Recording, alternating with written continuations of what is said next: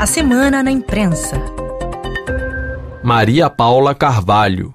As revistas semanais francesas analisam a eleição em Taiwan, em 13 de janeiro, de um neto de mineiro opositor do regime de Pequim. A escolha de Lai Xin, de 64 anos, que vai assumir no dia 20 de maio a liderança da ilha, cujo nome oficialmente ainda está ligado a Pequim, gera desconforto na China continental e acende a esperança dos taiwaneses que sonham com independência. A esse propósito, a Le Point destaca a fala de Wang Li, ministro das Relações Exteriores chinês. Taiwan não é um país e jamais será, disse o emissário de Pequim após a eleição de Lai Xin. Segundo a reportagem, o presidente eleito está há muito tempo no visor do Partido Comunista Chinês, uma vez que integra o Partido Democrata Progressista, fundado em 1986, para pedir a independência de Taiwan. A revista semanal descreve o perfil do médico que sacrificou sua carreira para se tornar político. Lai foi eleito deputado em 2000, quando já enfrentava situação semelhante à de hoje, fazer parte de um grupo político sem maioria na Assembleia. O filho de proletário tomou gosto pela cultura, escreve a revista, que descreve o novo presidente como um amante das artes e do teatro. A revista Le Point relata que Pequim fez de tudo para que os taiwaneses não votassem em Lai Xin,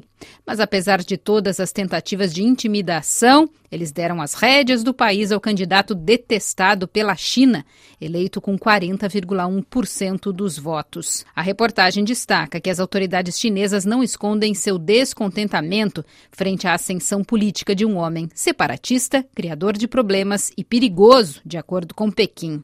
A China considera que Taiwan faz parte de seu território e que nenhum país que tem relações diplomáticas com a China pode tê-las com Taipei. Diante da chegada de Lai Xin ao poder, a revista acredita que as demonstrações de poderio bélico chinês devem continuar em 2024.